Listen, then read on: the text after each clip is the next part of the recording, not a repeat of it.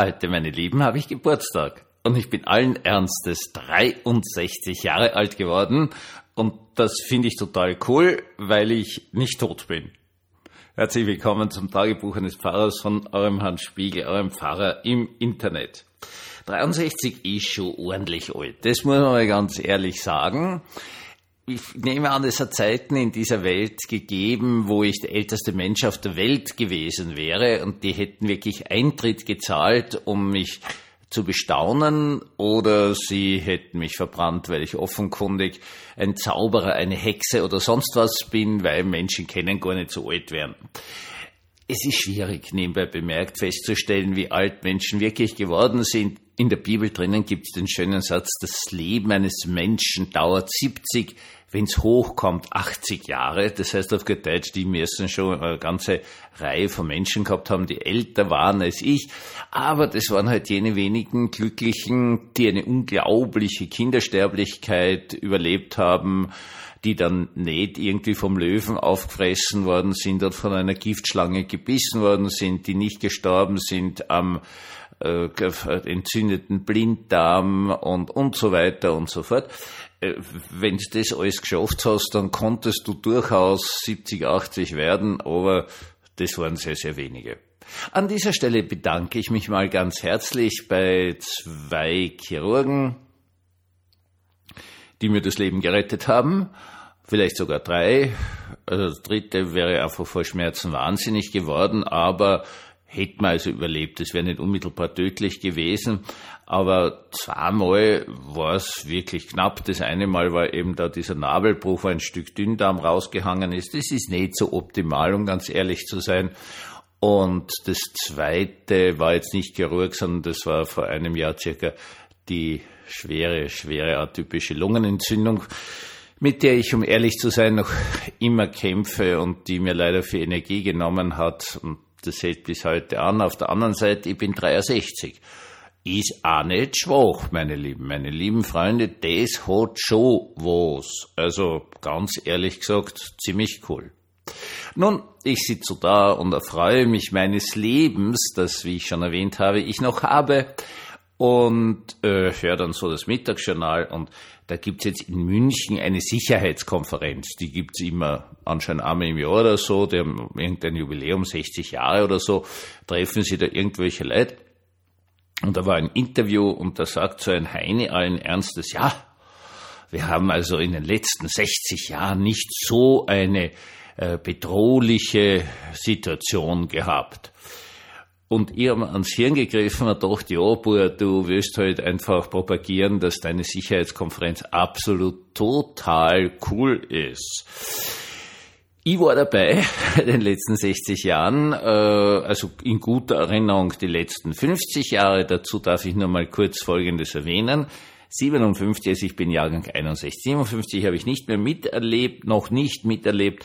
Das war der Ungarnaufstand, wo das österreichische Bundesheer an der Grenze gestanden ist.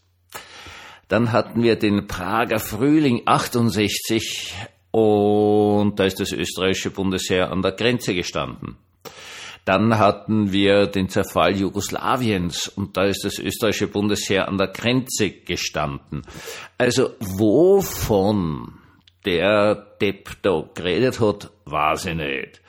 Äh, er wird wahrscheinlich seine Sicherheitskonferenz da propagieren wollen. Es ist alles irrsinnig gefährlich geworden. Deswegen müssen sie sich unbedingt bei uns beteiligen oder so, ist okay, darf er, soll er, wenn es ihm Freude bereitet, ist das schön, dass er da Werbung für seine Sicherheitskonferenz macht. In Wirklichkeit läuft das Ganze natürlich auf dem Schema, dass man eh immer wieder sieht, kaufen Sie sich ein noch besseres Schloss für Ihre Tür oder überhaupt so ein, ein, ein, ein keine Ahnung, schusssicheres äh, Tür für Ihre Wohnung, Haus, sonst was, weil überall gehen die Mörder um. Und wenn sie sich nicht das neueste Schloss kaufen, dann sind sie sowieso eigentlich schon so tot. Aber das braucht man jetzt eigentlich nicht. Kurzer Blick, was hat, habe ich denn so erlebt? Also ich habe den Indochina-Krieg miterlebt. Also den französischen Teil nicht mehr, aber die Amerikaner waren ja so freundlich, sich da gleich voll zu engagieren und dann den Part von den Franzosen zu übernehmen. Sehr viele Tote, äh, und den Krieg verloren. Indokina-Krieg bitte bis 74 gegangen, war jetzt nicht, oh naja. Miterlebt habe ich den Algerienkrieg, ist auch eine schöne Sache. Da ist richtig, richtig, richtig zugegangen. Miterlebt habe ich äh, die Besetzung Zyperns, die Teilung Zyperns, die bis heute anhält, dieser nördliche Teil, der dann äh, nur von der Türkei selbst anerkannt wird, obwohl es schlicht und greifend türkisches Besatzungsgebiet ist eine schöne Sache. Vor meiner Zeit, aber nicht viel, lag der Suez, äh, die Suezkrise. Danach hatten wir bitte den Sechstageskrieg, den Yom Kippur-Krieg und ich weiß nicht, wie viele Kriege noch bis jetzt äh, zum Gaza-Krieg. Dann hatten wir den Darfur-Aufstand mit unglaublich vielen Toten. Und äh, ja, dann gab es auch ganz was Schönes, den Rhodesischen Bürgerkrieg äh, 64 bis 79 und den Falklandkrieg, den habe ich noch sehr intensiv miterlebt. Da war ich gerade mal 21 im Studium, habe geglaubt, äh, das kann es jetzt alles nicht geben. Äh, 1982. Schöne Sache, oder? Wirklich schöne Sache. Ähm, das heißt auf gut Deutsch, wir haben, ah ja, was ich vergessen habe, was wirklich unglaublich viele Tote, unglaubliche Belastung war der portugiesische Kolonialkrieg. Angola und Mosambik waren ja äh, portugiesische Kolonien. Es sind unglaublich viele junge Männer aus Portugal dorthin verschifft worden. Und an diesem Kolonialkrieg teilzunehmen, damit dann am Schluss alle heimgegangen sind und gesagt haben, na gut, das hat jetzt nicht geklappt und mit sehr, sehr vielen Toten und Verwüstungen und, und, und, und. Also, ich sehe nicht, dass das österreichische Bundesheer an einer Grenze steht. Sehe nicht. Na. Also, es ist sehr viel ruhiger geworden. Es ist sehr viel friedlicher geworden. Es ist sehr, sehr viel besser geworden.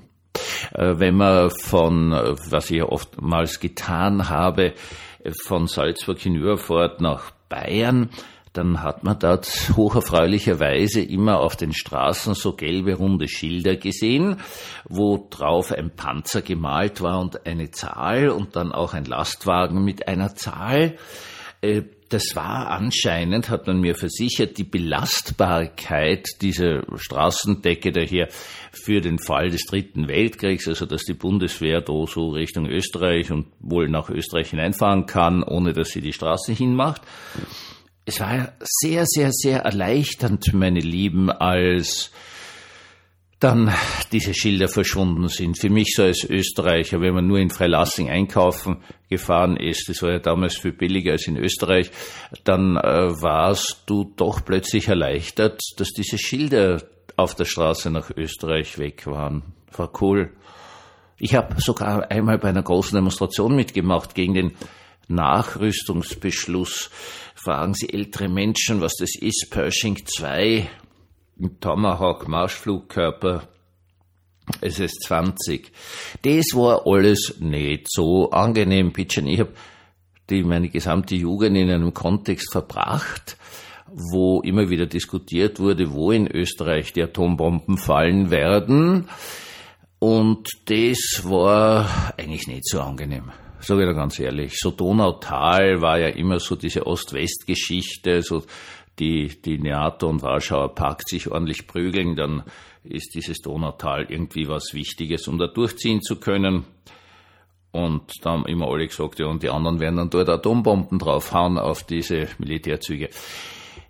Gibt's alles nicht mehr. Also, was soll der Blödsinn? Was soll dieser Blödsinn? Allen zu sagen, dass alles so furchtbar ist. Die Anzahl der Sexualverbrechen ist gigantisch gesunken. Ja, es gibt immer mehr Anzeigen aus dem einfachen Grund, weil sie die Frauen heutzutage trauen. Und nebenbei bemerkt, es ja auch wünschenswert wäre, wenn sich die Männer trauen würden, wenn sie zum Beispiel in ein sehr unangenehmes homosexuelles Erlebnis, eine Belästigung dieser Art hineinkommen. Äh, es ist sehr, sehr viel besser geworden. Das möchte ich ganz klar sagen. Es gibt ganze Verbrechen, die es nicht mehr gibt.